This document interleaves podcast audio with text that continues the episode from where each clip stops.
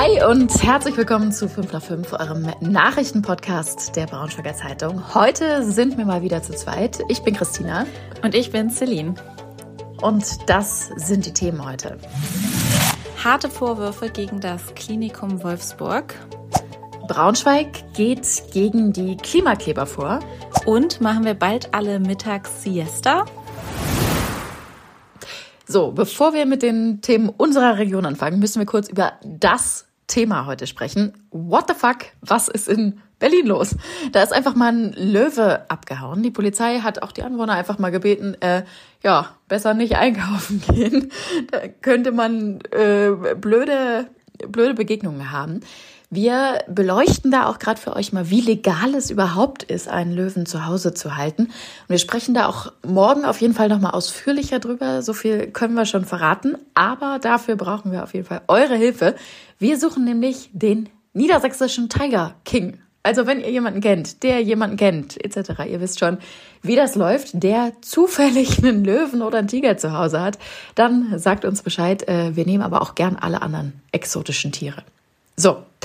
Und jetzt zu den eigentlichen Themen. Celine, ihr habt in der Wolfsburger Redaktion ein anonymes Schreiben bekommen, oder? Also kurz nochmal für alle.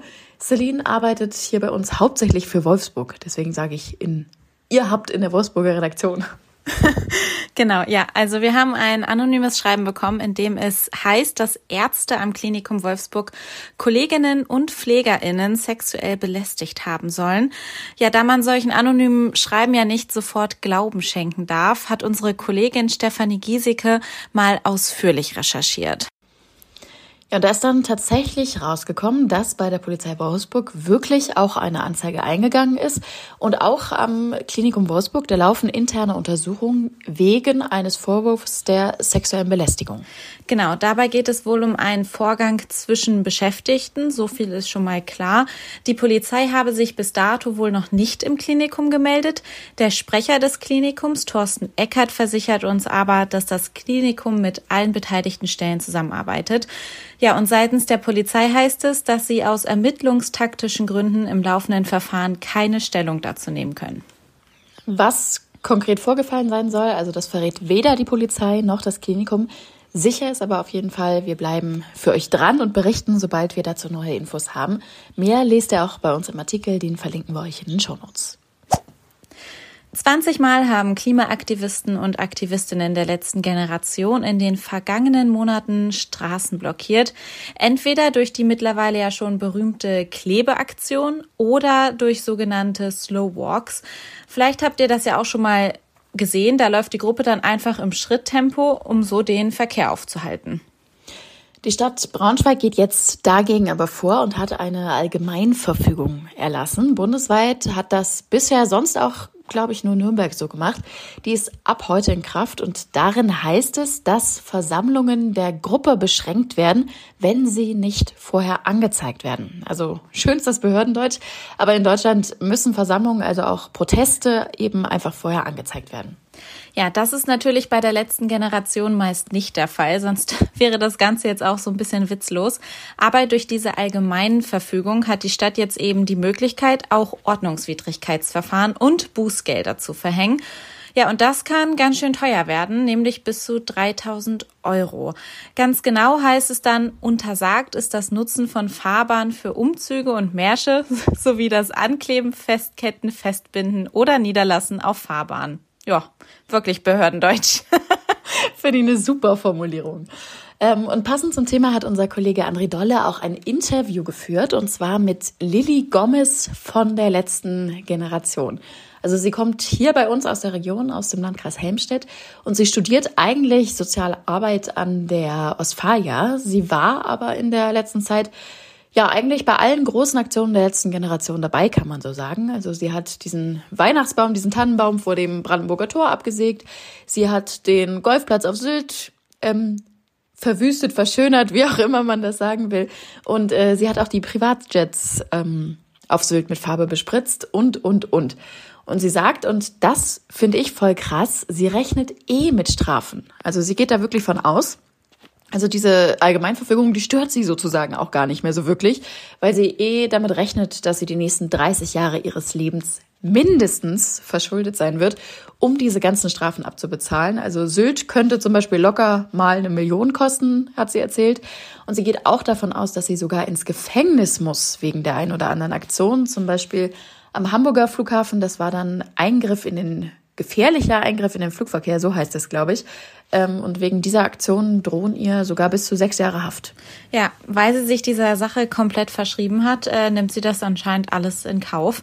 Ein sehr spannendes Interview, wie ich finde. Sie erzählt da echt auch viel, ja, quasi aus erster Hand. Gerade während wir hier aufnehmen und sprechen, werden noch die letzten Sachen formatiert und dann könnt ihr das ähm, Interview demnächst auch auf braunschweigerzeitung.de lesen. Ja, und äh, wir bleiben fast ein bisschen beim Thema. Zumindest hängt es ja alles auch immer ein bisschen zusammen. Ich weiß nicht, wie es dir geht, Celine. Vielleicht liegt es daran, dass ich heute Nacht einfach ein bisschen schlecht geschlafen habe. Ich habe so ein richtiges Mittagstief gehabt heute. Ja, ich weiß auf jeden Fall, was du meinst. Jetzt, ähm, wo es aber wieder etwas kühler wird, geht's voll, finde ich. Ähm, als es dann aber doch so dolle heiß war, war das noch extremer. Deswegen kam da ja auch die Diskussion auf, ob wir uns nicht an den südlichen Ländern ein Vorbild nehmen sollten und ja, so eine Art Siesta einführen sollten. Also, ich wäre auf jeden Fall dabei. Ich finde das ganz gut. Der Bundesverband der deutschen Amtsärzte, der hat das ja ungefähr so vorgeschlagen. Wir gehen alle so ein bisschen früher zur Arbeit, arbeiten vormittags dann richtig produktiv und haben Mittagszeit, wenn es dann eben besonders heiß ist, uns mal so für ein, zwei Stunden rauszunehmen. Ja, ich sehe uns in der Redaktion alle schon in so weißen Leinenklamotten mit Sombreros irgendwo in der Sonne liegen. Aber Spaß beiseite. Es gab auch aus den Reihen von Politik und Wirtschaft viel Zustimmung. Zum Beispiel von Gesundheitsminister Karl Lauterbach oder dem Deutschen Gewerkschaftsbund. Hier bei uns in der Region reagiert man aber gar nicht mal so positiv auf diesen Vorschlag. Also die stellvertretende Geschäftsführerin des Verdi-Bezirks Südostniedersachsen, also das ist logischerweise der Bezirk, der hier für uns zuständig ist, die sagt zum Beispiel, sie glaubt, das ist eigentlich überhaupt nicht praktikabel, weil wir zum einen irgendwie eine Pendlerregion sind, also die Leute wohnen meistens ganz woanders, als sie arbeiten und da kann man eben auch nicht mal eben so schnell für zwei Stunden nach Hause aufs Sofa oder ins Bett oder wie auch immer fahren. Und auch generell ist unser deutsches System gar nicht so sehr auf solche Zeiten ausgelegt. Also Schulen, Kindergärten und so, die haben wahrscheinlich ja trotzdem mal um 13 Uhr Schluss. Ja, und unsere Kollegin Eva Nick hat auch nochmal mit Medizinern und dem Arbeitgeberverband gesprochen zu dem Thema. Wir verlinken euch mal den Text, kurzer Spoiler, die sind nämlich so gar nicht begeistert und teilen ordentlich aus. Also realistisch gesehen scheint es doch erstmal nichts zu werden mit unserer mittäglichen Siesta. Ja, schade eigentlich. Und das war heute sonst noch wichtig. Ja, es ist mittlerweile soweit. In Braunschweig wird sich wegen Stofftieren geprügelt. Kenne ich eigentlich nur von früher. Da habe ich mich auch des Öfteren mal mit meinem Bruder in den Haaren gehabt. Da ging es aber um meinen Ernie. Aber jetzt mal ernsthaft.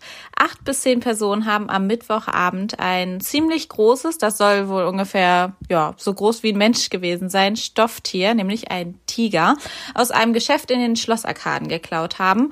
Und als die Diebe dann von drei Mitarbeitern des Sicherheitsdienstes auf dem Schlossvorplatz am Bohlweg gestellt wurden, umzingelten die Männer die Securities und schlugen auf sie ein. Ähm, das ging so weit, also verrückt, äh, das ging so weit, dass auf Polizisten, die über Funk dazugerufen wurden, von den Tätern getreten und geschlagen wurden. Vier Männer wurden festgenommen, eine Polizistin musste sogar ins Krankenhaus und dort behandelt werden und ist derzeit laut Polizei auch nicht dienstfähig. Es hat außerdem einen Großeinsatz am Salzgittersee gegeben. Da haben Rettungskräfte in der Nacht zu Freitag mit Tauchern, mit Booten und sogar auch mit einer Drehleiter nach einer vermeintlich verschollenen Person gesucht, muss man sagen. Also vorher hatten Passanten bei der Rettungsleitstelle angerufen, weil sie der Meinung waren, dass eine Person von der Badeinsel in den See gesprungen ist und dann nicht mehr aufgetaucht wäre.